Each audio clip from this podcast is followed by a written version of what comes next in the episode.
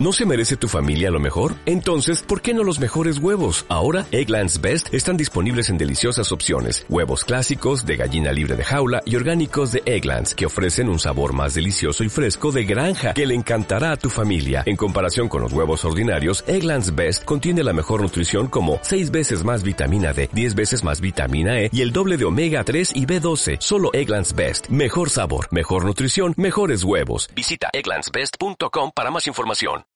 Estás escuchando Informe Enigma en el 102.7 de la FM, Radio Playa Daro, con Jorge Ríos. Sucesos extraños. Fenómenos paranormales. Experiencias increíbles contadas en primera persona. Un viaje a través de la historia a lugares que nunca habrías imaginado.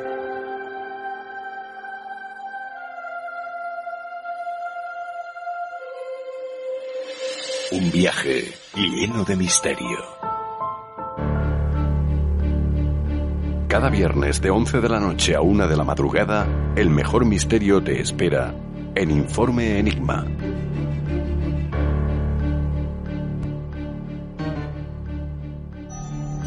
20 puertas hacia el más allá. Un estudio de lugares es el último trabajo literario del investigador de lo paranormal Jorge Ríos. Conoce la historia y los misterios que habitan dentro de algunas edificaciones tildadas de malditas o encantadas de nuestra geografía. Algunas populares, otras desconocidas, pero todas guardan infinidad de secretos para quien desee conocerlas y visitarlas. 20 puertas hacia el más allá un estudio de lugares encantados de Ediciones Bernache. Vive el misterio entre las páginas de un libro único.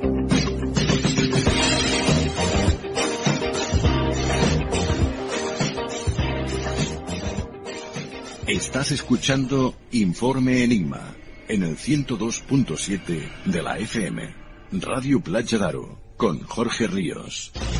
¿Quieres apoyar a Informe Enigma? ¿Quieres que siga creciendo? Ahora puedes hacerlo.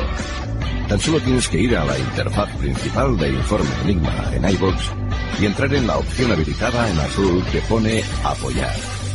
Una vez aquí, escoge la opción que mejor se adecue a ti. Muchas gracias por tu apoyo. Las tendencias van y vienen.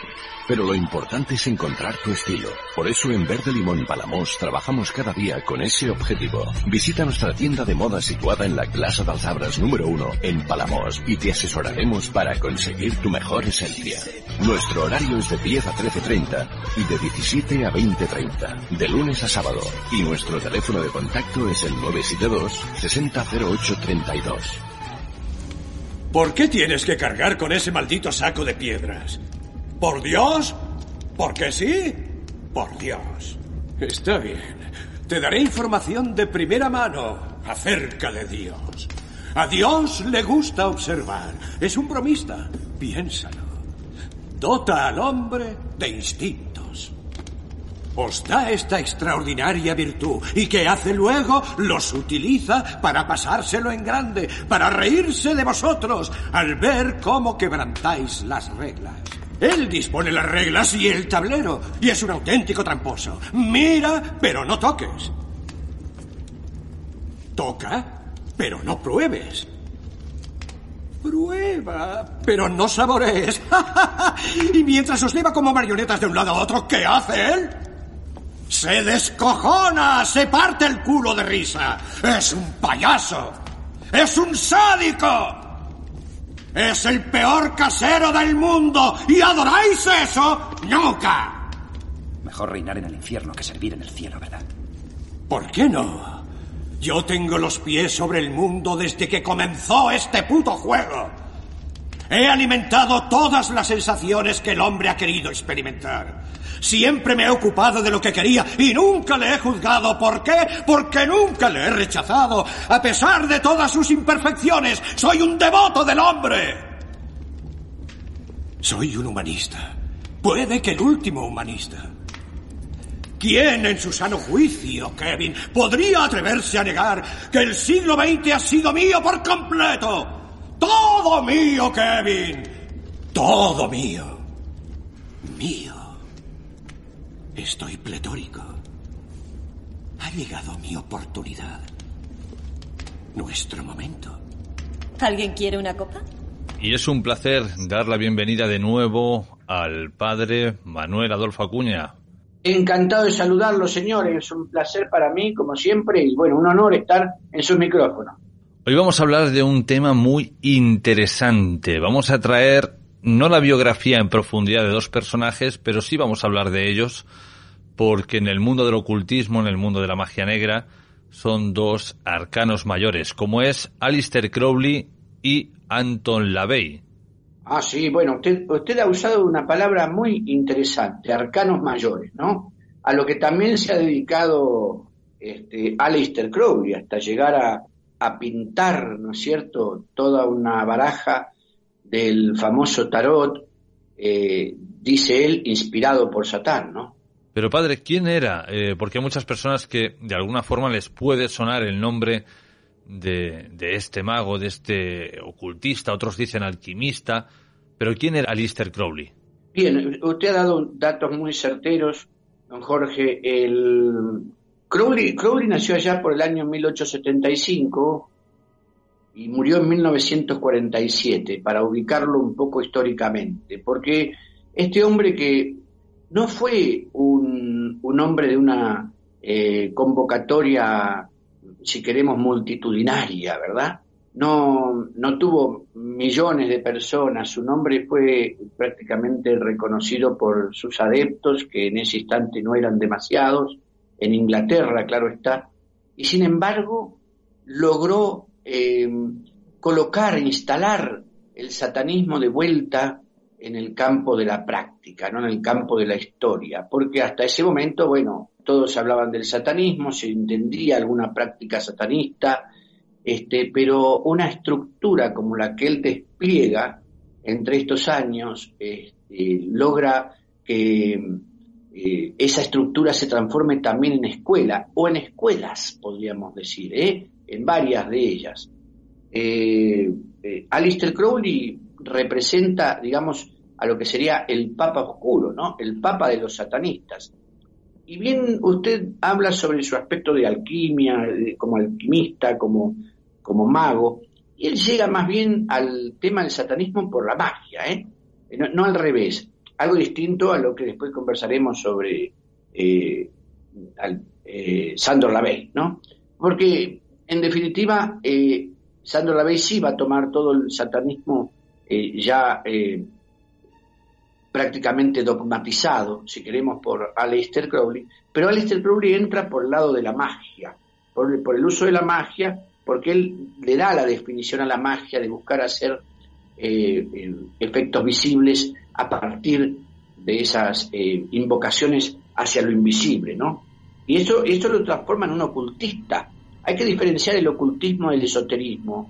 El ocultismo es la práctica de lo justamente la magia negra, lo que acerca a la mano izquierda, que también va a ser una definición interesante hasta el presente, hay mucha literatura sobre eso. La mano izquierda, el uso de la mano izquierda, el camino torcido, le van a llamar, ¿no? La verdadera brujería oscura. Bueno, allí es donde, donde Alistair Crowley hace pie y eh, desde ese lugar de, mago negro, él eh, logra ser líder de una organización que llamaba Orto Templi Orientis, conocida como Otto, y también miembro de la Aurora Dorada.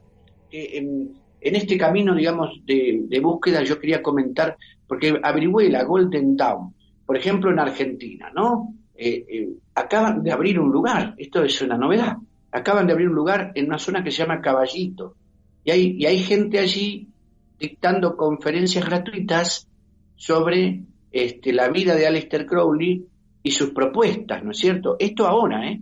Yo estuve averiguando, eh, hablando con, amigos que me asisten en investigaciones allí en Sudamérica, y me confirmaron esto. Incluso uno de ellos asistió en forma, eh, si queremos, eh, clandestina a uno de estos encuentros donde se hablaba de, de este gran Papa Negro. ¿no? O sea que es, eh, con esto quiero decir que es actual. En otros lugares también está, pero es actual. Hay una, hay una vigencia del pensamiento y la práctica mágica de Alistair Crowley, que, que es apocalíptica también, ¿no? Estas organizaciones ocultistas eh, tienen caminos de iniciación, es decir, no se llega al conocimiento completo entrando a estudiar como si fuera una academia cualquiera, sino que hay que pasar pruebas, ¿no? Y sé que una de las últimas pruebas, antes de conocer el, secreto final, que tiene que ver con el enoquiano, fíjese, una lengua que John Dee, allá por el 1800, siente que se la dictan desde un lado invisible y resulta la lengua de la magia, ¿eh? Tiene, eh, esta lengua tiene traducción en el Internet. ¿Cómo puede ser si no es un lenguaje eh, corriente, no es, no es el idioma de un pueblo? Sin embargo, tiene traducción en Internet. Eso es curioso. Y cuando uno reúne, lo he hecho particularmente, estoy trabajando sobre una novela al respecto de la práctica satanista, si uno reúne esas letras, le puedo decir eh, que es, este, mi amable amigo, es eh, sorprendente cómo se van armando solas invocaciones, ¿eh? se van armando, uno reúne letras y se van armando, aunque no quisiera, oraciones que terminan siendo de alabanza, adoración y pacto. Porque esto también circulaba mucho para en el pensamiento de Alistair Crowley, ¿no? El tema de los pactos y los sacrificios. Lo curioso de, de este hombre que se llamó Edward Alexander Crowley y que decide cambiarse el nombre por Alistair, que es una traducción galesa, lo curioso es lo que él, eh, el que se creía un medium, cuidado con esto, ¿eh? aquí está lo interesante, él se creía un medium capaz de, de entrar en contacto con ese mundo invisible y habla de un ángel en particular que le dicta un libro, el libro de la ley, dice, ¿no? Donde eh, en verdad la ley para él es una sola, haz lo que quieras. Ahí está la locura, ¿no? Haz lo que quieras. Y funda eh, una abadía eh, que podríamos llamarla antiabadía. Este también es un fenómeno muy particular en la vida de este sujeto.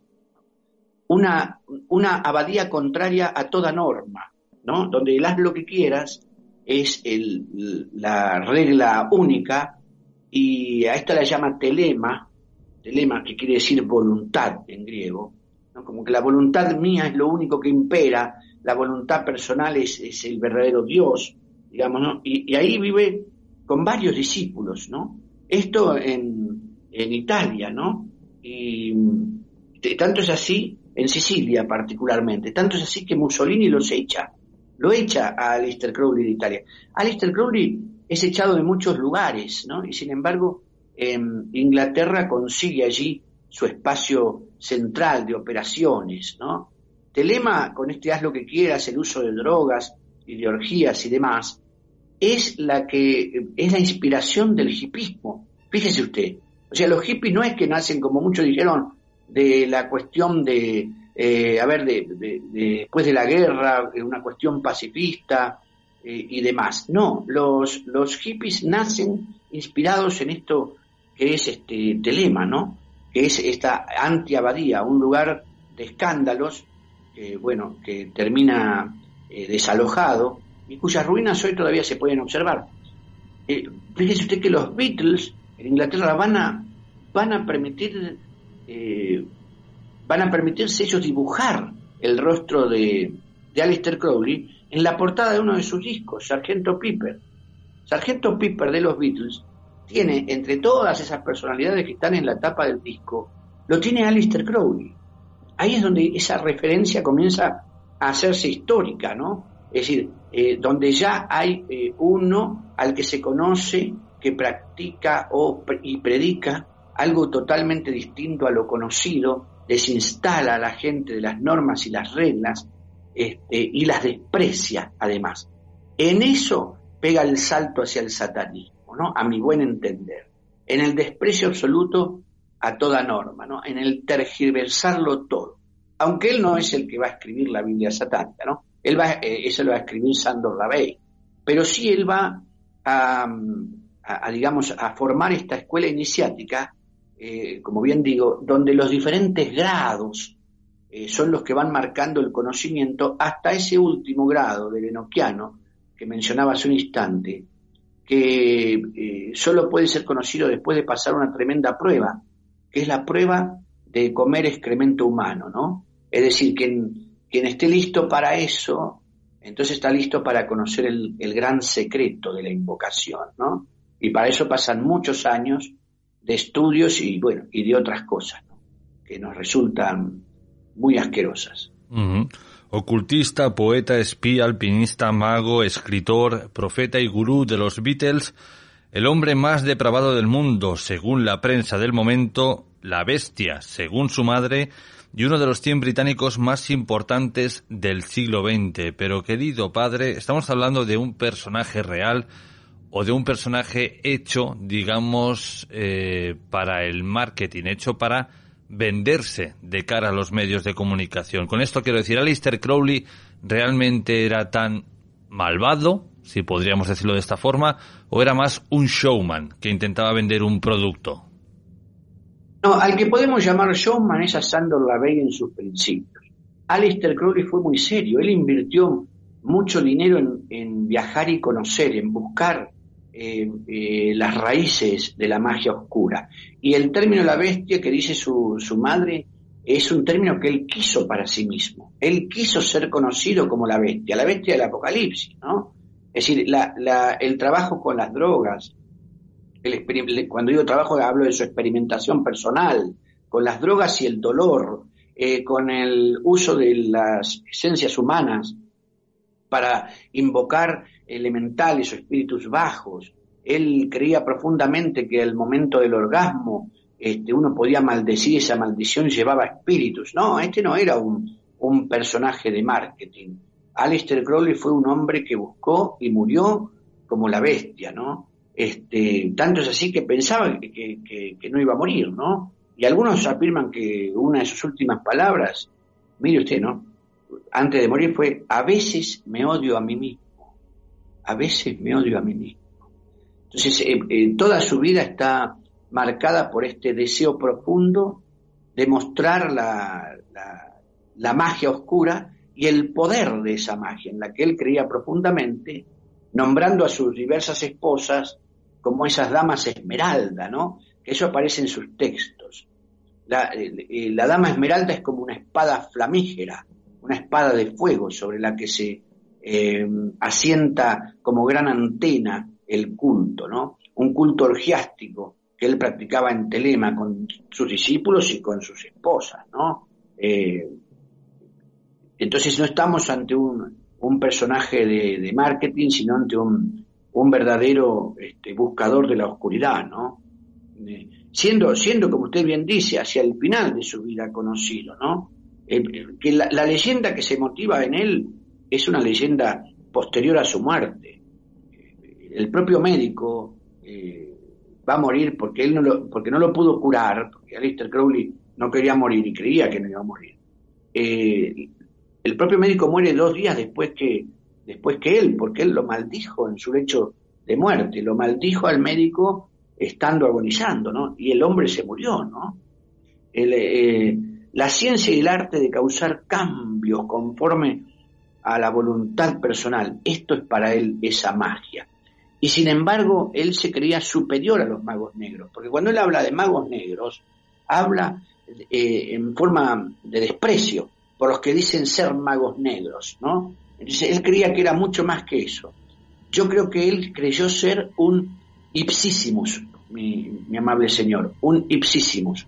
Esto es un, un mago de los magos, eh, un supremo, ese es el ipsísimo, término poco conocido, aunque a mí me alertó haberlo visto en alguna serie el término, con lo cual, ¿qué me alerta? Que haya este, una divulgación tan barata como la que está habiendo sobre el satanismo, y ahí sí podemos decir que hay hoy un marketing hecho sobre la figura de este hombre que no jugó a invocar al mal, sino que este, se alió con él.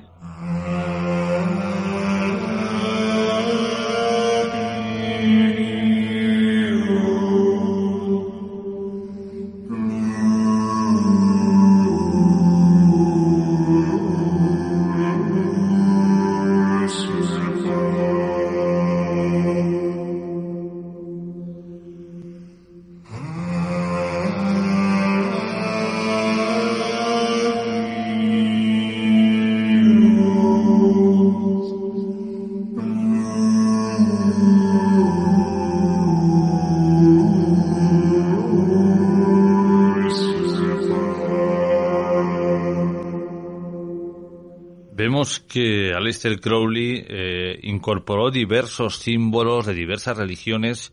En uno, por ejemplo, hay una imagen muy característica de él, con los puños pegados a la cara, con un sombrero que lleva el símbolo, el triángulo masónico, pero dentro lleva el ojo de Ra. Y luego lo vemos en otras imágenes vestido de faraón. Es decir, que Aleister Crowley intentaba incorporar todo esto en una misma religión. Supuesto, porque en definitiva él en sus búsquedas, y ahí vemos esa entrega apasionada que tenía por, eh, eh, por el misterio y por el ocultismo. Esoterismo no es ocultismo. Dije que el ocultismo tiene que ver con todo lo, lo que es este, invocación satánica o, o búsqueda de, ese, de esa porción de la mano izquierda y el camino torcido, mientras que el esoterismo es el estudio de aquello que no se enseña en las cátedras, ¿verdad? Eso es el esoterismo, a diferencia del exoterismo, que es lo que aprendemos en la escuela.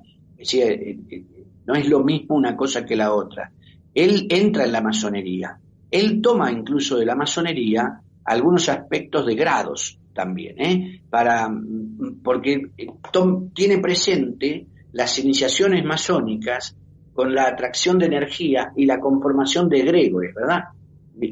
No estoy diciendo con esto que la, tradición masónica sea, los, los rituales masónicos sean satánicos, no, no estoy diciendo eso. Creo que merece otro análisis. Pero sí este, que él buscaba esas coincidencias y el factor común que unía ¿verdad? A, estas, eh, a estos rituales con estas imágenes y esas invocaciones. cuidado que va a haber otra persona que también va a usar así los puños este, sobre el rostro, sé exactamente a qué imagen se refiere. Eh, y esa fue Madame Blavatsky, ¿no? Curiosamente, Alistair Crowley muere con el tiempo. La casa en la que dicen que se llevan a cabo estos rituales, estas eh, fiestas, estas orgías, Boleskin House a orillas del lago Ness, se pone a la venta, la compran el grupo o un integrante del grupo eh, Led Zeppelin y a partir de aquí se cuenta que llega la maldición a este grupo, ¿no? Familiares empiezan a fallecer, su música ya no suena igual hasta la desintegración del grupo. ¿Cree, querido padre, que de alguna forma esta casa que albergaba tanta energía, eh, gracias al Mago Negro, pudo influir en la decadencia de este grupo? interesante pregunta y le afirmo que sí. ¿Por qué le digo que sí? Porque se genera esa energía oscura alrededor de los espacios de culto. Nosotros entendemos que las casas conservan memoria, la de los que han vivido en ella o viven actualmente. Es decir, la casa devuelve su memoria a partir, digamos, de sus paredes, como si fuera el eco, y, sin dudar eso que es el Vaticano de Satán, porque sigue siendo visitada ¿eh? por, eh, eh, los eh, simpatizantes de, los movimientos de Crowley, como si fuera la visita del Vaticano. Si Nosotros podemos decir que Inglaterra, en definitiva, es la capital del satanismo, porque incluso en, el gobierno, para atender a los menores, hay un departamento específico de menores víctimas del satanismo. O sea, hay una capital del satanismo. Y esto tiene que ver directamente con Crowley. Usted nombró el lago Ness. ¿Y sabe una cosa? Yo no puedo afirmarlo del todo, pero me inclino a decir que la aparición del famoso monstruo ese del lago Ness no es otra cosa que una manifestación de algún portal que dejó abierto a Lister Crowley, por la cual aparece algo muy demoníaco que se confunde con esa con ese animal prehistórico. Dejemos a Lister Crowley de lado y vayamos quizás con de nuestros dos personajes el que es más mediático, el que es más showman, ¿no? Anton LaVey, ¿qué puede decirnos de él? Anton Sandor LaVey, ¿no? Que, decían algunos que había sido un domador de leones en un circo y demás. Este, este hombre eh, sabe aplicar al show, porque comienza en un teatro él, ¿no es cierto? Comienza en un teatro a, trabajar, eh, digamos, una especie de ritual muy simpático, él ahí, un ritual este, satánico, ¿no? Es decir, él sabe que puede llegar a la gente a través del show y utiliza ese show como eh, una, un, lazo, eh, una manera de, de atraer, eh, de seducir a las personas hacia algo que hasta ese momento en Estados Unidos no estaba presente. Este hombre nació en 1930, ¿no? Fíjese que hasta el presente se discute el nombre de los padres. Qué curioso, ¿eh? De una persona tan, tan este, conocida Porque eh, cabe decir que él va a fundar en el año 66, específicamente el día 30 del mes de abril, la fiesta de Walpurgis, ¿verdad? Que tiene que ver con la oscuridad. Eh, para algunos, eh, cuidado que después hay una fiesta del Walpurgis, de la Wicca, que no podríamos decir que es negativa, pero mm, tomémosla desde el lado de los satanistas que sí van a, van a celebrar esta, eh, esta fiesta como algo que atrae energías muy especiales. Y ese 30 de abril del 66 coincidía con esa fiesta y es, es la, eh, la fundación de la iglesia de Satán, ¿no? que en la primera etapa eh, tuvo figuras de Hollywood, ¿eh? como James Manfield, Sammy Davis Jr., por ejemplo, que fueron introducidos al satanismo por Kenneth Anger, que estaba en Estados Unidos y era un discípulo directo de Aleister Crowley. O sea, aquí vemos un lazo muy particular.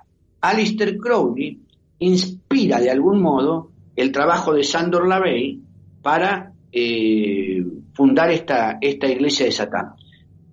Aquí sí podemos decir que hay un hombre dedicado al satanismo que no entra a él por el lado de la magia, como sí lo había hecho Alistair Crowley. Hay que distinguirlo. Alistair Crowley fue un mago oscuro, magic, le llamaba él con K final a las acciones mágicas que él proponía en sus escuelas, propone, ¿no? No hay que hablar en pasado, ¿eh? Yo dije recién que en la zona de Caballito, en la Argentina, a estas horas, ¿no? En estos días, hubo encuentros de, conferencias gratuitas sobre este, las propuestas de la Golden Dawn. Eh, Sandor Lavey comienza con esta, con esta iglesia eh, en forma muy, como decimos así, histriónica, todo hollywoodense, ¿no? Y este, este señor, Kenneth Anger, al que acabo de mencionar como el discípulo de Crowley, tenía una tremenda biblioteca ocultista y la pone a disposición de Sandor Lavey. O sea, no es casual. Sandor Lavey recibe esta formación del ocultismo, es seducido por ello y va directamente a la figura de un satán que él no va a creer que exista como personalidad, como eh, un ángel caído, sino como la muestra clara en la síntesis, el símbolo completo de todas las pasiones humanas. Vemos, es muy distinto. Toda pasión humana, todo, toda búsqueda este, eh, de la autorrealización, ese egoísmo natural por el cual este, el ser humano se mueve con sus sombras, sus, pasiones, ese Satán para Sandor Lavey no un, no un espíritu, no un ángel caído, es un satanismo ateo, ahí voy. El de Sandro Lavey es un satanismo ateo. Y, en definitiva, eh, la, el trabajo de, Kenneth Anger, no sé si era exactamente el mismo. Él estaba buscando que se prolongara las enseñanzas mágicas de, de Alistair Crowley, de su maestro. Y por eso también este hombre había fundado allí una, secta que se llamaba Ágape, ¿eh? tratando de continuar con lo que Alistair Crowley decía. Pero Sandor Lavey alcanza así una, eh, a partir del año 50, ¿no? Alcanza una fama que, lo hace llegar a Hollywood y resulta en la película que nosotros conocemos como El bebé de Rosemary, aquí tiene otro nombre esa película, el bebé de Rosemary, es ese niño que nunca aparece en la película, ¿no? Fruto de una de una eh, secta y una, una, joven una joven actriz que, resulta embarazada del diablo, ¿no? Eh, la cuna vacía, no sé cómo es acá, cómo se llama, eh, esa película. Y en esa película el que trabaja asesorando el carácter de lo satánico es Sandro Lavey, o sea, Sandro Lavey llegó a, ganar bastante dinero con todo esto, ¿no? Él escribe, sí, como dije antes, la Biblia satánica. Y en esa Biblia satánica hay mandamientos, claro, porque es justamente todo al revés. Y en Estados Unidos es reconocida como iglesia. Yo afirmo que no puede nunca ser iglesia lo que es este, satánico, porque el concepto de iglesia está ligado a religión. Y religión quiere decir religare, volver a unir. ¿Qué cosa? volver a unir al hombre con su sentido. Y en este caso, ¿con qué sentido se une al hombre cuando de lo que se habla es del caos, la división, la desprolija manera de vivir como objetivo? No hay sentido. O sea, es carente de sentido. Entonces, bueno, Estados Unidos en eso muy particular le concede eh, esta autorización y así nace la iglesia de Satán que eh, aquel 30 de abril de 1966 eh, hace su primer culto, y, bueno, y es administrado, dicen, desde el infierno por el propio Aleister Crowley luego de su muerte, aunque una de sus hijas, de nombre Carla, es la que queda a cargo de la administración en el año 52, ¿no? Eh, otra de sus hijas es conocida como una gran bruja, actualmente. Y otro de sus hijos se dice que ha salido por completo de todo ese, de, toda esa eh, búsqueda de su padre, de todo ese, ese enrollo satanista y se ha vuelto cristiano. No estamos seguros de eso, pero sí que Carla llega a ser suma sacerdotisa de la iglesia de su padre, ¿no? Eh, y la, la, sede, por lo que yo supe, la sede internacional de la iglesia eh, puso una, una de sus, una de sus iglesias en Ámsterdam. ¿no?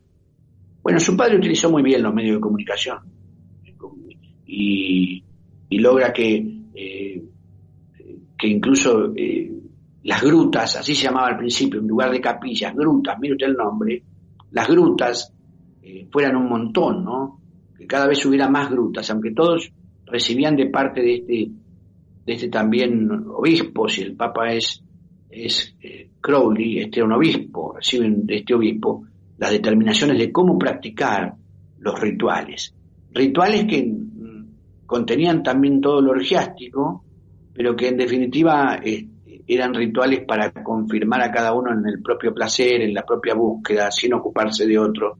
Y ahí estaba su pacto, con un satanismo ateo. ¿eh? Mientras que el satanismo teísta, o que toma al, al diablo como un verdadero espíritu es aún más peligroso que requiere el sacrificio de sangre. Algunos dijeron, aunque yo no lo puedo confirmar, pero lo creo posible, que el propio Alistair Crowley llegó a hacer eh, llegó a hacer velas con piel de bebé, ¿no? ¿Me escucha usted? Sí, sí, sí, perfectamente. Me, me apareció como una conexión mala. Eh, llegó a hacer, digo, velas con piel de bebé, ¿no? Esto no está confirmado, pero podría serlo porque una de las esposas del propio Crowley terminó en un psiquiátrico, ¿no? Eh, después las grutas se van a disolver y van a aparecer, esto es interesante, van a aparecer escisiones, o sea, rupturas adentro de la iglesia de, de Alistair Crowley, la iglesia de Satán, ¿no? El asesinato de Sharon Tate en el año 1969, conocido por todos, ¿no? La esposa de Roman Polanski, fue hecha por uno que se creyó eh, que podía desafiar este, la autoridad de, de Sandor Lavey, mostrando que era aún más cruento que él, más maligno si queremos, y, este, y que eh, sale de sus filas como una secta. Estoy hablando nada más y nada menos que de Charles Manson. ¿eh? Charles Manson procede de la iglesia de Sandor Lavey, sale de ella, ¿no? este, y, significó todo un desprestigio para la iglesia de Satán, ¿no? Eso en 1969. Mm, yo he visto, a propósito, documentales sobre la vida de Charles Manson y curiosamente uno que pasa a Netflix no toca el tema de su afiliación satánica. Creo que se silencia lo más importante. Aunque aparezca el, la estrella invertida en las camperas de, de sus compañeras, presas también, ¿no? De, ese, de esa colmena que él tenía, Charles Manson, este, esa es la única muestra sobre el tema del satanismo, y hay un silencio expreso. ¿Habrá sido a propósito, don Jorge? ¿Habrá sido a propósito? Viendo imágenes de Anton Standor Lavey, podemos observar una evolución, digamos, desde que deja de ser domador de leones y empieza a dar sus primeros pasos en el mundo del satanismo. ¿Con esto qué quiero decir? Quería audiencia buscar esas imágenes y veréis que este hombre se sometió a diversas eh, operaciones de cirugía estética para parecerse al demonio y prácticamente casi lo consiguió.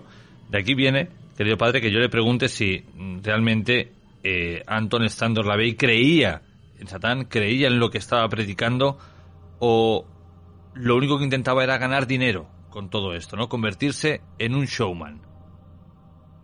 Para mí, él, logra ser ese showman, ¿no? Él no cree en Satán como personalidad. Ahí está el punto. Todas esas transformaciones, eso que aparece al principio con sus togas y demás, en esos rituales hasta, hasta públicos, en, como digo, al comienzo de su actividad en el teatro, y eso para mí lo determinan como un gran showman, ¿no? Que luego, por supuesto, es seducido por la parte oscura y continúa con eso ganando muchísimo dinero, sin duda, y una gran fama, pero, este, eh, pero para mí, eh, puntualmente, esos cambios físicos que logra son solamente para atraer más más gente a su culto, nada más. Nadie se preocupa por estas cosas, lo que demuestra que tenemos razón en cuanto a lo que significa la naturaleza humana. La libertad sexual es algo muy importante para nosotros. Es un requisito necesario para la Iglesia satánica. No es el más importante, pero sí es del todo vital. Creemos que todos deberíamos tener la libertad para recrearnos en toda clase de fetichismos o de las así llamadas aberraciones que queramos, siempre y cuando no hagamos daño a nadie que no desee o merezca ser castigado. Creo que deberíamos mencionar que no solo toleramos las desviaciones sexuales, sino que además las apoyamos porque dentro de algunos años se demostrará que todo el mundo está sexualmente desviado, ya sea un pervertido, un fetichista o algo parecido, y que aquel que no lo sea es la excepción en lugar de ser la regla. Y pensamos que... Nosotros somos normales. Nosotros somos normales. Creemos que se ha enfatizado demasiado la supuesta revolución sexual. Todo el mundo debería quitarse la ropa y pasárselo bien. Sí, es como si todo el mundo pensara que quitarse la ropa es ya de por sí revolucionario. O llenar tu sótano de cadenas. Y pensamos que esa no es la auténtica libertad sexual. Creemos que la libertad sexual es disfrutar de tus supuestos problemas sexuales.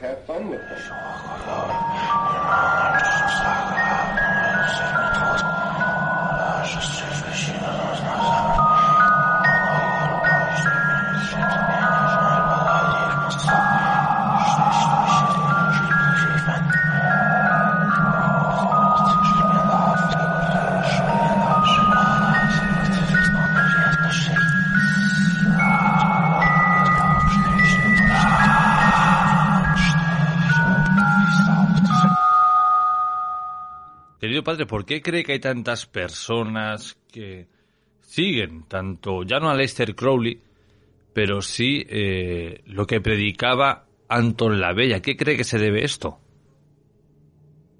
A una, eh, a una devaluación de lo espiritual en esta época.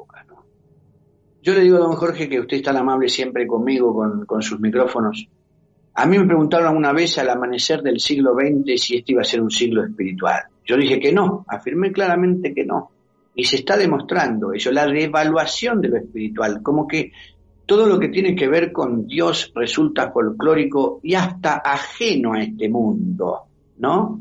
Eh, llega de tal manera a dejar en una orfandad profunda al ser humano que va a buscar, porque cuando no se rinde culto a Dios, se rinde culto a cualquier cosa, va a buscar dónde colocar ese sentido. Y si está en lo oscuro, va a ir al oscuro. No olvidemos que hoy se puede encontrar, como decía el enoquiano, en el Internet y se puede encontrar el juego de la Ouija en las jugueterías. Y esto es a propósito, don Jorge, es a propósito la muestra y el marketing de lo satánico, porque en definitiva mm, lo que se busca no es una vida de virtud, sino una vida de, de complacencia con las propias necesidades mirándose a sí mismo y nada más, ¿no? Que esta es la gran propuesta del diablo, ¿no? Que él nos, que como decía el padre, el, padre Gabriel Amors, él ha ganado una batalla haciéndonos creer que no existe. Creo que esa devaluación va de la mano con el crecimiento del satanismo moderno. Este, en algunos casos es consciente y en otro caso inconsciente, porque hay quienes desprecian la ley y no se llaman satanistas. O sea, inconscientemente lo son porque, y no adhieren, digamos, a las normas, tienen un desprecio completo por todo lo constituido, por la sociedad, ¿no es cierto? Entonces, y por el otro, no creen en las virtudes en el prójimo, no se llaman satanistas, y sin embargo ejercen un satanismo inconsciente. Esto también es importante decirlo, ¿eh? Y, no olvidemos una cosa, no es satanista cualquiera. Recién hablábamos de la búsqueda de dinero y demás de parte de Sandor Lavey, y compañía, no le faltó dinero tampoco a, a, um, Alistair Crowley. No es satanista el que quiere, es satanista el que puede. La, la, larga historia de la humanidad nos señala que los satanistas eran personas muy poderosas con mucho dinero. Con esto quiero decir, ¿quiénes están fomentando el satanismo en la sociedad? Personas pobres que se reúnen dos o tres para decir que le prenden una vela negra al diablo. No, señor. Hay intereses mucho más grandes y de mucho dinero atrás de un satanismo real y serio. Y otra cosa es el marketing de las series que vemos como la de Lucifer y Sabrina, lo hemos mencionado en algún momento en sus micrófonos y, y, aquí también tenemos un, fomento de esa visión simpática de Lucifer, ¿no? que hasta en su última temporada muestra, ¿verdad?, eh, la espada flamígera, la espada de San Miguel en su mano, levantando en la espada, vencido San Miguel, cortadas sus alas, ¿no? Como que la batalla la pierde el general de Dios. Estas cosas son eh, muy delicadas y no son ingenuas, señor. Lo mismo que con el caso de Sabrina y la figura de Baphomet, ¿no? que este, aparece durante la primera temporada, y la eh, figura exaltada de Lilith, la mujer demonio, en la segunda temporada, ¿no? Tampoco es ingenuo. Hay una ingenuidad imperdonable, decía el padre Anselm. No podemos creer que estas cosas pasan por casualidad o simplemente por moda. Se busca instalar el satanismo como una opción cultural. Entonces salen los satanistas a decir, merecemos nosotros esta, este, porque somos una opción de cultura, una mirada distinta, y se ofenden porque existen los diez mandamientos y los mandan quitar de las plazas, como han hecho en Estados Unidos. Sin embargo, invierten dineros este, para repartir eh, eh, cuadernillos para colorear en las escuelas de Estados Unidos. Cuadernillos para colorear para los niños de la primaria. ¿Es casual? ¿Es ingenuo? No, señor. Hay todo un mover de esa guerra espiritual que empezó en los cielos, que hoy se manifiesta claramente en la opción que debemos hacer por la luz o por la oscuridad. Actualmente la Iglesia está dando un salto eh, cualitativo muy muy destacable. Una prueba de ello es que usted esté hoy aquí hablando de estos temas abiertamente. ¿Cree que de alguna forma el hecho de que haya tantas personas que se hayan eh, declinado, ya no por Anton LaVey o por Aleister Crowley, sino por el satanismo en general, de alguna forma también hay responsabilidad de la propia Iglesia porque no ha sabido llegar a las personas de una forma más abierta, de un lenguaje que ellos pudieran entender? Mire, eh, eh, don Jorge, usted ha dicho algo muy oportuno. ¿no? El, actual eh, Papa es el hombre que más ha hablado en los medios sobre la existencia de Satán. Interesante. Por otro lado, en el año 2013 ha sido quien formalizó la existencia de la Asociación de Exorcistas. Los encuentros en el Ateneo Pontificio Regina Apostolorum de Roma hoy este, se han mostrado con una apertura ecuménica, ¿no? De ahí que yo estuve hablando en la cumbre de exorcistas de Roma en ese año, eh, invitado por Vaticano. Pero hay algo que es aún más hondo y triste que lo que usted dice. No se trata de haber silenciado la figura del diablo, se trata de haber alejado la persona de Dios. La teología cristiana tiene culpa alejando a de la gente la proximidad de un Dios que quiere caminar con él.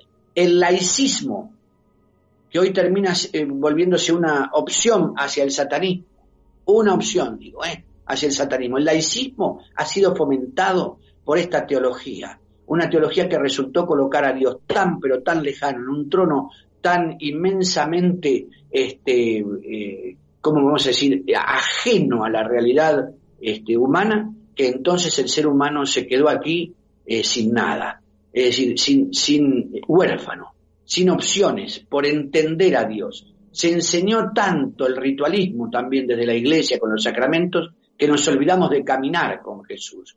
Creo yo que ahí está el punto. La culpa no solamente es de haber silenciado la figura del diablo, el racionalismo que entró a la iglesia, que hace que muchos curas no crean en la existencia del diablo, que vuelve a los exorcistas antipáticos adentro mismo del clero, es otro punto. Ese racionalismo este, resulta terrible. En las cátedras de, y eso me lo comentaron en Roma, en las cátedras de formación de los, de los seminaristas ya no existe la materia angelología. Y si no se habla de los ángeles, ¿cómo hablar del ángel caído? Es decir, ni se toca el tema en los seminarios. Esto sí es responsabilidad, pero si esto va unido a una cuestión este, donde todo lo que hay que hablar de Dios resulta tan embrollado como una teología que está ajena a la vida cotidiana y entonces nos quedamos sin Dios en la vida cotidiana. La culpa es de la teología. A eso me refería porque muchas personas o aseguran o eh, bueno, documentan que, claro, la Iglesia se ha pasado durante siglos y siglos poniendo, como tú bien has dicho, a Dios en un trono y que tan solo impone normas pero que no ofrecía nada, ¿no? Y sin embargo aparecen estos personajes, Alistair Crowley y Anton LaVey, y ofrecen la figura de Satán como el que no pide apenas nada pero que lo ofrece todo, ¿no? Aquí hay una gran confrontación. Es así, por eso podemos hablar de una sociodemonología, don Jorge. Es decir, el demonio eh, no vive en el infierno. Si creemos eso, es una torpeza. El demonio se mueve en los aires pero además actúa con sus agentes aquí en la tierra. Mientras el cristianismo en general se pone a pensar, mirándose el ombligo, qué tiene que hacer para llegar más a la gente, el diablo está caminando entre las personas y ofreciendo ya no solamente esos, esos bienes este, temporales, sino una gloria y una, y, eh, vamos a decir, una majestad y una dignidad que de repente el cristianismo ha dejado de lado. Y no se trata de oponer una cosa a la otra como si fueran dos productos, una tienda ofreciendo al diablo y otra tienda ofreciendo a Dios. No, no, no, no, no. Se trata muy bien y usted es muy profundo en esto, don Jorge, gracias. Eh, se trata de que, de, que tenemos que hacer caminar de vuelta a Dios en la sociedad. Tenemos que mostrarlo atento a las necesidades. No solamente para decir hay que ayudar a los pobres, que está muy bien, sino también eh, dar respuestas concretas al tiempo presente, a las situaciones Voy a decirlo de esta manera. ¿Por qué crecen otras religiones y el cristianismo parece disolverse? ¿Por qué? Porque ofrecen respuestas inmediatas a la necesidad y ofrecen una rutina del día y definen bien quién es quién en la vida familiar. Todo esto no lo tenía resuelto ya el cristianismo. ¿Por qué lo acalló? Se transformó más en una institución preocupada por sí misma que, que ocupada en el mensaje y predicad y bautizad y sanad y expulsad demonios. Yo creo que ahí está el punto. No sé si estoy respondiendo a lo que usted me pregunta, pero soy espontáneo como usted lo merece. Exactamente, la Iglesia, el punto de vista que tenemos desde fuera es que se ha preocupado de sí misma, de su propia institución, de, de, bueno, como algunos dicen también, de amasar fortuna y siempre pedir, pedir, pero no daba. Entonces, otras religiones piden menos y van caminando con las personas cada día, están pendientes de ellas, ¿no? Entonces quizá aquí es donde la, la Iglesia de algún, de algún modo ha flaqueado, ¿no? Por supuesto, porque, a ver, si, eh, y fíjese con esto, eh, don Jorge, el anonimato, el anonimato parece eh, ser lo apropiado adentro de, de la Iglesia de Roma. Hay otras tradiciones cristianas que esto lo han vencido. Hay comunidades evangélicas, pentecostales, bautistas, que tienen hasta, eh, ¿cómo se decir?, un contacto estrecho y personal con cada uno de sus fieles. Tienen una, eh, una dedicada actuación al lado de cada familia. Esto es lo que la gente necesita y espera. No que le digan que Dios es Padre, sino mostrarle el sabor de ese Padre al lado de ellos. Si no, el Padre será el oscuro, ¿no? Porque no existe espacio vacío. Lo que no ocupa la luz lo ocupará la sombra. Y aquí es donde encuentra ese espacio vacío Satanás, Lucifer y Baal para trabajar sobre la vida, primero personal y luego familiar, ¿no? Es decir, hay que volver a una iglesia misionera este, que tenga no solamente palabras simpáticas que se acomoden con el mundo, y aquí podríamos hablar extenso sobre el globalismo y demás y el acomodarse con el mundo. No quiero entrar por ahí porque nos vamos a ir por a, otro programa y estoy dispuesto a conversarlo. Pero en este caso, que estamos hablando de satanismo y cristianismo, el cristianismo ha cedido el lugar, ha concedido, porque el mensaje de Jesucristo es un mensaje vigente, porque Él no ha muerto, Él está vivo. Los cristianos predicamos la resurrección y la creemos. Mientras tanto, ¿cómo es posible que frente al silencio expuesto por la vida y una vida eh, verdaderamente con sentido, aparezca el que propone la muerte, la desgracia, que es Satanás en definitiva, y consiga sus adeptos. Sí que hay que revisar muchas cosas de parte de la Iglesia, y no solamente sistemas o modos de llegar o evangelizar. La técnica se acabó. Y le digo más, don, Jorge, en la teología se acabó. Yo predico que la teología ha tenido un fin. A lo que hay que volver es a la mística, porque a la gente no le importa el saber de Dios, sino el sabor de Dios. Hay que devolverle el amor de ese Dios que está atento y que es padre y madre y que cuida y protege con su providencia y que le da sentido al dolor y hasta la propia muerte. Sin mística tenemos discurso y mucho cristianismo es de discurso. Con esto terminamos nuestra charla con esta frase tan profunda, ¿no? La gente no quiere saber de Dios, sino quiere eh, saborear a Dios. Querido padre, ha sido un placer que haya estado con nosotros hablándonos de estas dos figuras del satanismo, de Aleister Crowley, Anton LaVey, y charlando un poquito sobre de por qué la gente se va inclinando hacia otras religiones. Como siempre, un fuerte abrazo y hasta la próxima. Fuerte abrazo, don Jorge. Un honor para mí estar siempre en sus micrófonos. Quedo a su entera disposición y ruego a Dios que me lo bendiga a usted, a su equipo y a todos los oyentes y que San Miguel Arcángel, el exorcista invisible, el que ha vencido a Satanás, el que nos cuida y nos guarda, esté en la puerta de cada hogar, trayendo luz, paz y armonía para cada familia. En el nombre de Jesús. Amén. Gracias, don Jorge.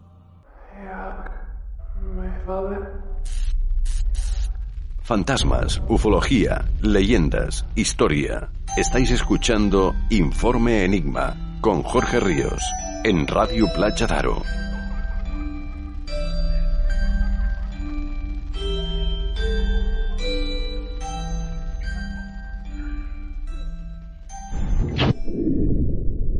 Los científicos están estudiando el fenómeno, específicamente ese estado de trance que parece caracterizar a los agresores. Se trata claramente de un desorden del comportamiento. Pero ¿qué puede haber provocado una situación tan dramática como la que estamos viendo esta noche? Biólogos de Stockton, California, han presentado un informe que afirma que los cuerpos de personas muertas recientemente han vuelto a la vida.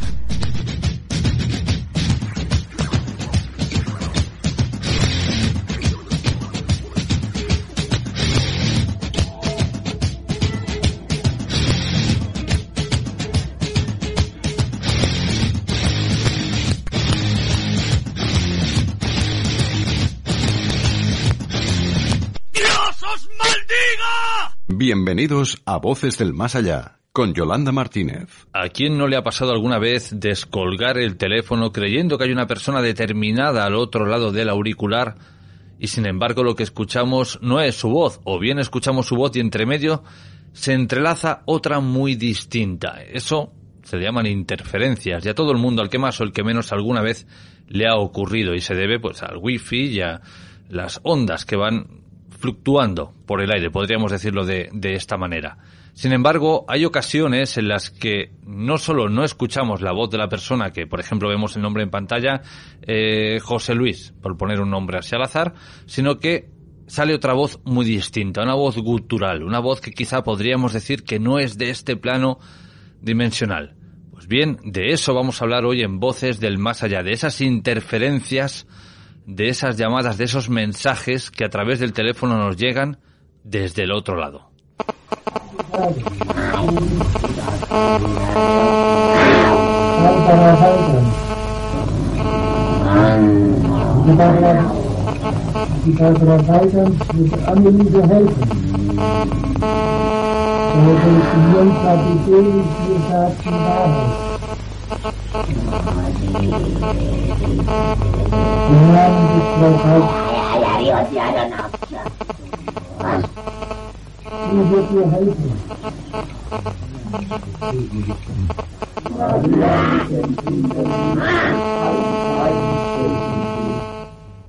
Yolanda Martínez, bienvenida, ¿cómo estás? Buenas noches, Jorge. Menuda interferencia se nos ha colado ahí, ¿eh? De unido, de unido, como decimos aquí. Pues sí, vamos a hablar de esas interferencias telefónicas, sobre todo, Es verdad que, que yo llevo muchísimos años, ya sabéis, trabajando con el mundo del tarot y tanto hago consultas presenciales como consultas telefónicas.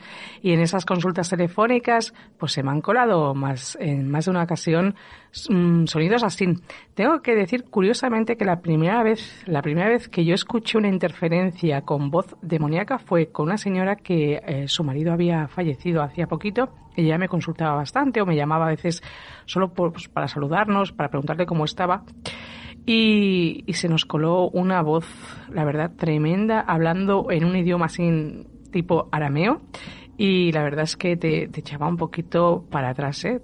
esas interferencias son horribles. ¿Qué hacemos? Pues cuando nos ocurre eso, lo que hacemos es colgar el teléfono y volvemos a llamar.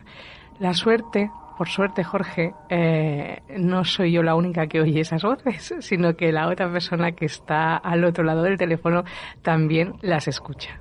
Cuando dices que cuelgas y vuelves a llamar, ¿qué intentas llamar de nuevo? ¿A ese demonio, a esa entidad o, o intentas llamar a la persona con la que debieras hablar? No, a ti te llamo más tarde, tú, no te preocupes, no, llamo a la señora con la que estaba contactando, volvemos a, retomar esa llamada y luego deja de haber interferencias. Tengo que decir que eh, al tener tantas llamadas y al hablar con tantas personas, pues eh, a veces he llegado a escuchar incluso qué iban a hacer a la hora del mediodía para comer. O sea que interferencias hay de muchos tipos. Yo a veces he dicho, madre mía, que se nos ha colado aquí alguien, estamos escuchando la conversación, pues qué voy a hacer de menú, qué voy a hacer, tenemos que colgar igual. Pero cuando esas voces ya no son voces de aquí, sino que estamos hablando de interferencias y voces demoníacas con idiomas como el arameo o idiomas así pues como el latín que ellos utilizan ese lenguaje para comunicarse, pues la verdad es que eh, asusta, asusta un poquito, ¿eh? Te, te, tengo que decir que te quedas muy impactado y piensas, bueno, pero ¿qué hace esta voz aquí metida?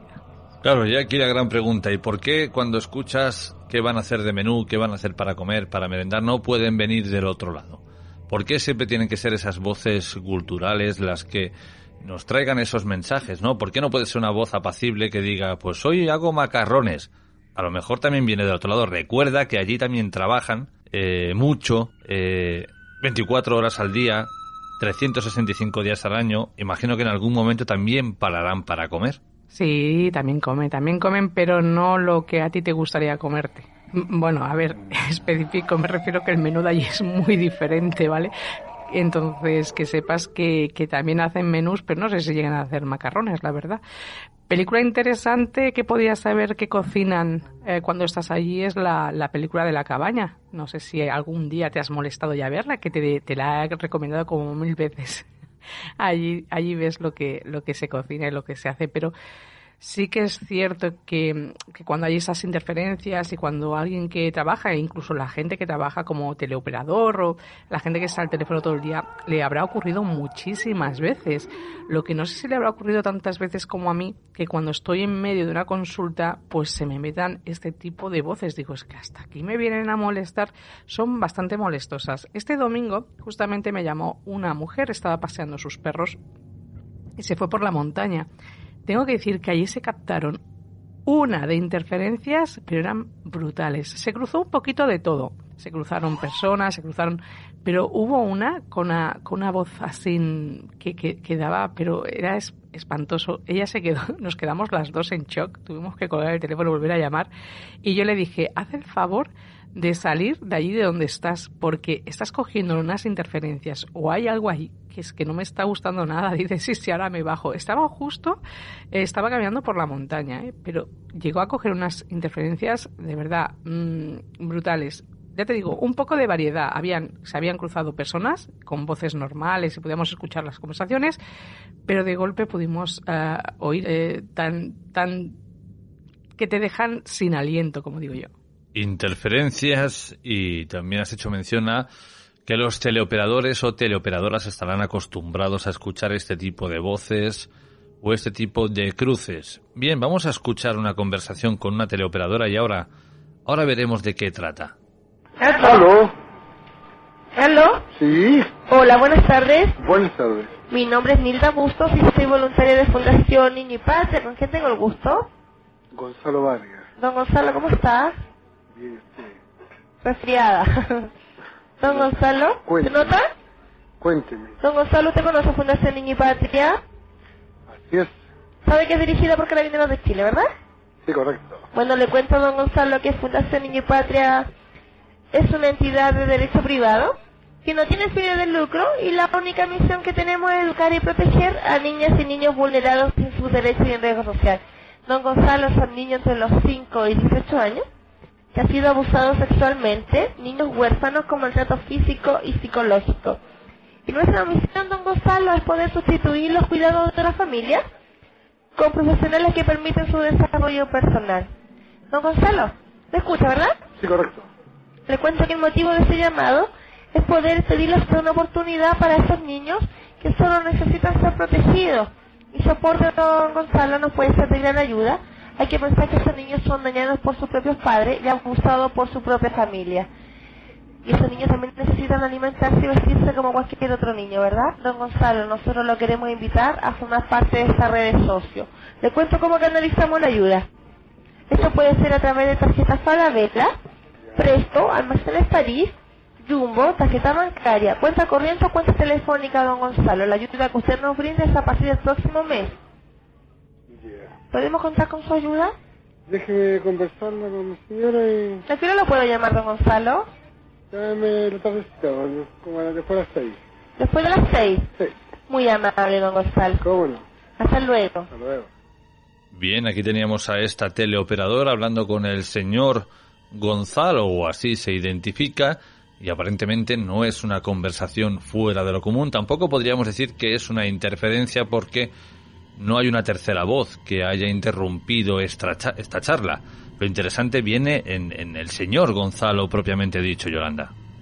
Pues sí, así es. Nosotros conocemos muy bien perfectamente esta historia, pero nos gusta eh, ponerla y recrearla otra vez, ya que fíjate que la conversación que él tiene es muy poco fluida. Solo dice sí, no, pues cuando tengas que llamar, llama a tal hora, porque yo no te, yo no te atiendo o no sé, no soy yo el responsable, pero su conversación no es muy fluida. Vamos a saber ahora por qué no es fluida, vamos a escuchar el desenlace de esta historia y ya avisamos que es un audio supuestamente, siempre vamos a decirlo, supuestamente real y que es bastante impactante. ¿Qué hay que poner? ¿Aló? Hola, buenas noches. Buenas noches. Con la señora de don Gonzalo. Sí. Buenas noches, mi nombre es Mildra Bustos, soy voluntaria de Fundación Niño y Patria. Ya. No sé si don Gonzalo habrá conversado con usted, señora. Don Gonzalo ya está fallecido. ¿Cómo está fallecido? Sí. Mi esposo falleció. Ya hace ¿Cuándo?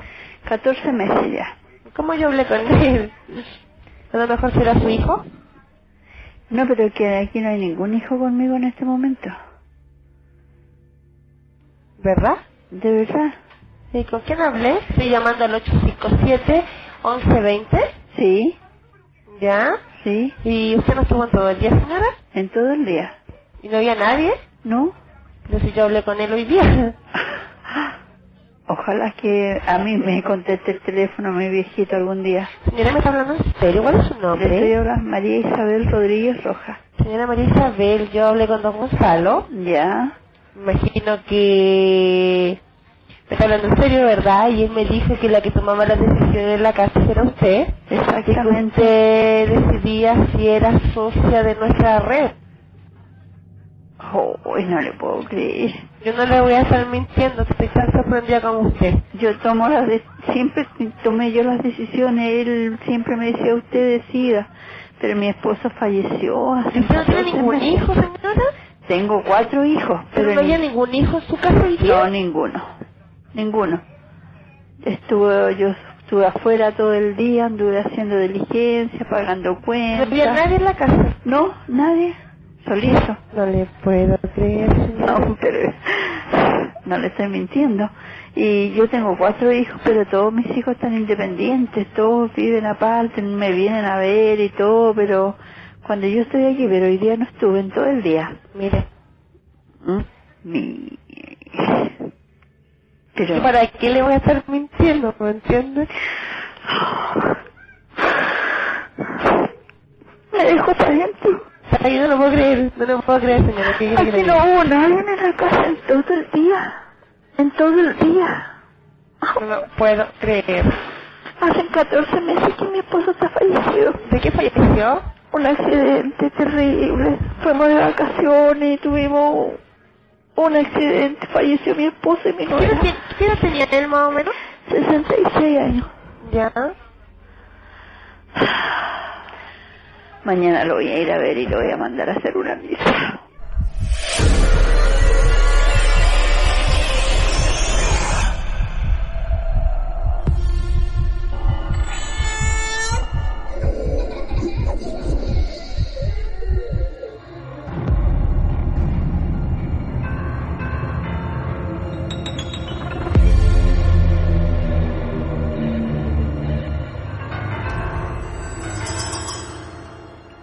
Bien, os pongo un poco en situación por si alguien se ha incorporado más tarde.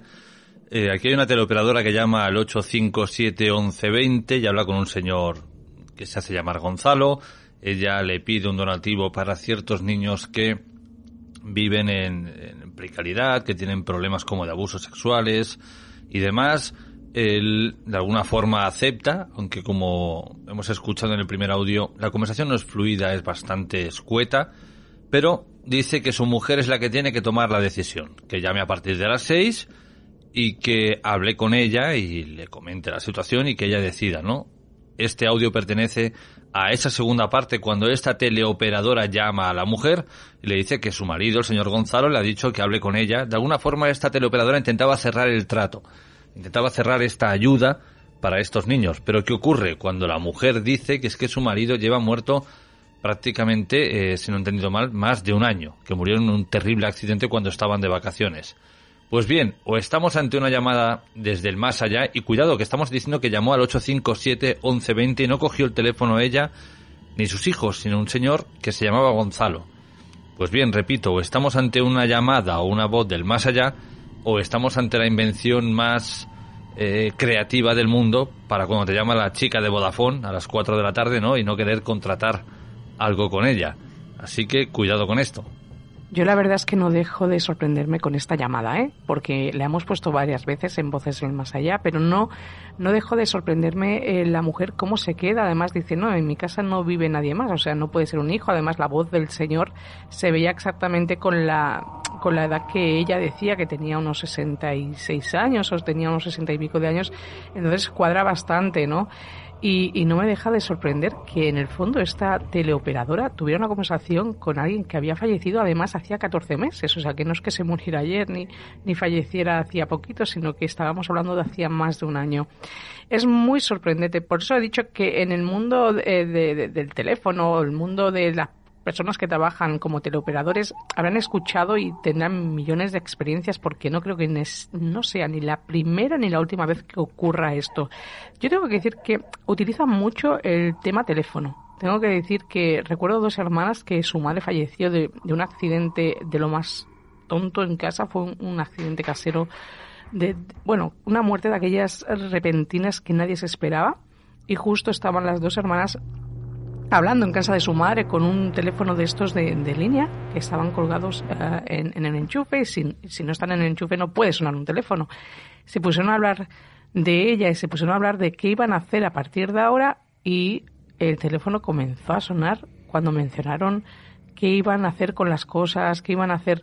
Es como que una llamada, una llamada a, a, a, ver qué hacéis o cómo os lo vais a organizar, ¿no? Sabéis que era alguien que había fallecido recientemente y hay muchas personas que están muy ligadas a, al mundo material aún. Se van, pero hay veces que piensan que les pertenece muchísimo la, las cosas que aún, que aún están aquí.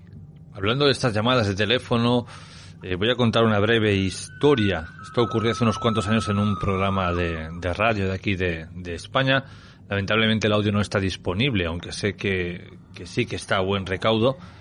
Y en este programa se hablaban de diversos temas. Entró una señora mayor a dar su opinión y estuvo largo tiempo hablando, cerca de entre 8 y 10 minutos, si no recuerdo mal.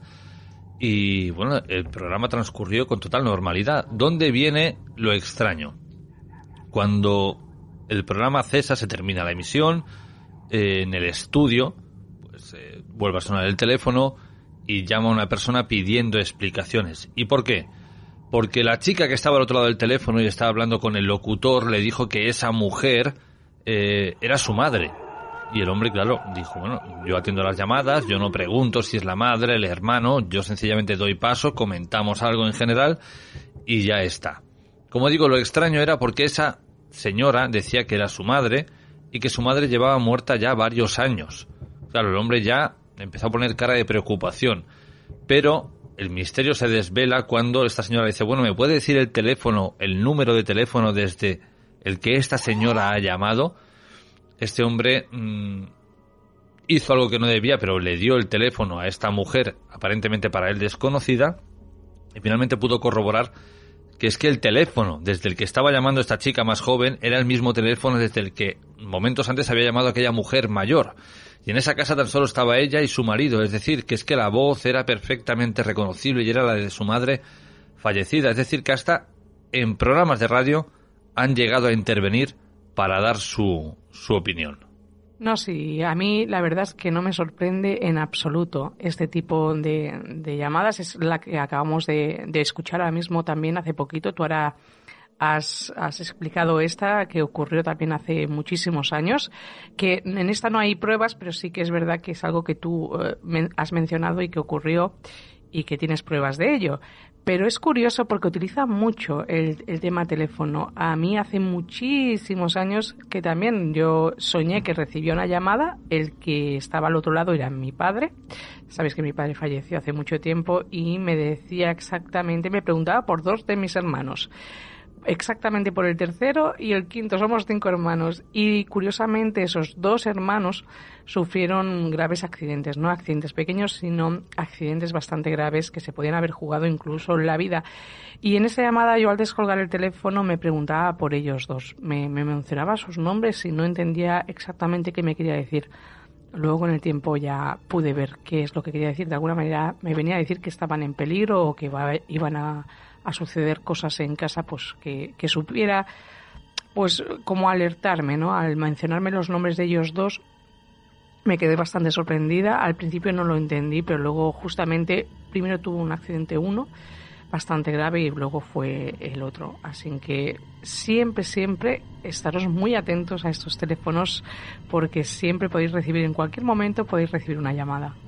Incluso aquellas personas que guarden el teléfono móvil pues de algún familiar que ya ha traspasado el último umbral, eh, cuidado con esto. De hecho, tengo un amigo cercano el cual guarda el teléfono de su madre, pero le tuvo que desconectar la batería, eh, quitarle la tarjeta SIM, porque a ciertas horas de la noche le llamaba. Es decir, él veía que en la pantalla ponía mama, descolgaba y no oía nada, oía como una especie de viento, como un silencio y como una respiración, pero nunca una conversación.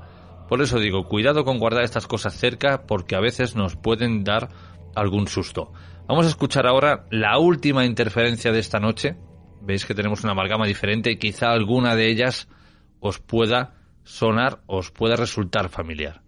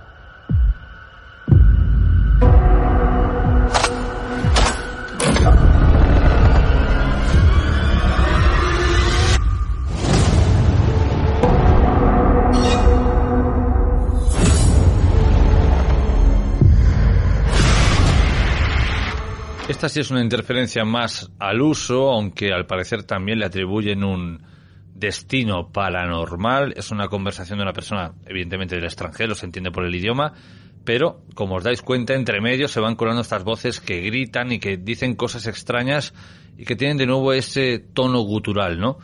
Eh, claro, la pregunta está en el aire.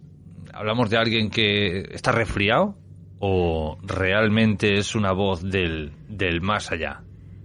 Bueno, yo lo único que vengo a decir es que igual que podemos recibir llamadas o interferencias de estos seres fallecidos que se han ido y, nos quieren dar sus mensajes o nos quieren avisar de muchas cosas, como el caso de mi padre que me avisó de mis dos hermanos, o en el caso de que quiso dejar este señor esta prueba a su mujer que aún estaba viva, porque era una manera de, de hacerles saber a su mujer que él estaba bien, ¿no? Por eso yo creo que se pudo pues mm, se pudo dejar esa prueba en un contestador automático de, que él estaba bien y es una manera de que las personas que estamos aquí dejemos de sufrir, ¿no?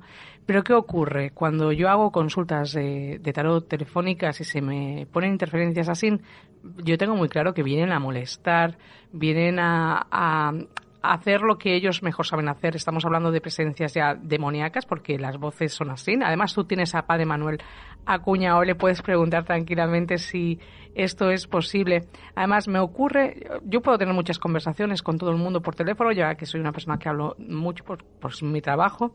Y justamente me pasa más cuando estoy haciendo consultas de tarot, que se pongan a hablar en ese idioma, la verdad es que te quedas impactado. Y como te he dicho yo, Jorge, por suerte no soy yo la única que lo escucha, que la otra persona que está al teléfono también lo escucha y nos quedamos las dos sin aliento, ¿eh? nos quedamos sin aliento. Colgamos, volvemos a retomar esa llamada, lo comentamos y decimos, Dios, mejor no saber lo que nos estaban diciendo. Por suerte, no entiendo ese lenguaje.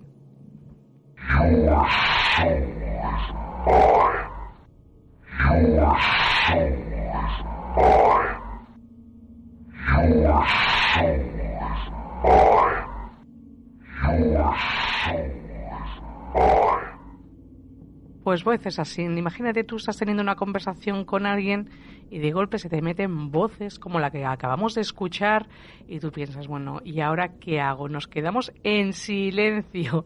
Porque ¿qué haréis vosotros? A ver. Averiguar su signo del zodíaco. A lo mejor es un demonio cáncer. Por Dios, por Dios, ¿cómo no iba a salir hoy el cáncer? Pues seguramente que sea cáncer. Oye, los cáncer me van a odiar, ¿eh? Antes eran los Géminis, ahora vamos a pasar a los cáncer. Vamos, me van a tener ahí. Habrá que cambiar de signo. Mm, yo es que de momento nos quedamos con los cáncer. Bueno, aquí teníamos estas interferencias eh, recibidas a través del teléfono, digo a través del teléfono porque hay otros aparatos. Eh, incluso en las radios antiguas también se han colado estas interferencias, en televisores antiguos también se han colado estas interferencias. Es decir, en cualquier aparato electrónico conectado a la corriente, de alguna forma lo utilizan y nos hablan. Yolanda, ¿formas de contacto? Pues recordad por Instagram, Yolanda Martínez 544, recordad que subo las energías de Oshosen para saber cómo estaréis esa semana, cómo vais a estar. Y también, pues para los que queráis una consulta conmigo, pues podéis llamarme al 647-552954. Yolanda, hasta la semana que viene. Hasta la semana que viene.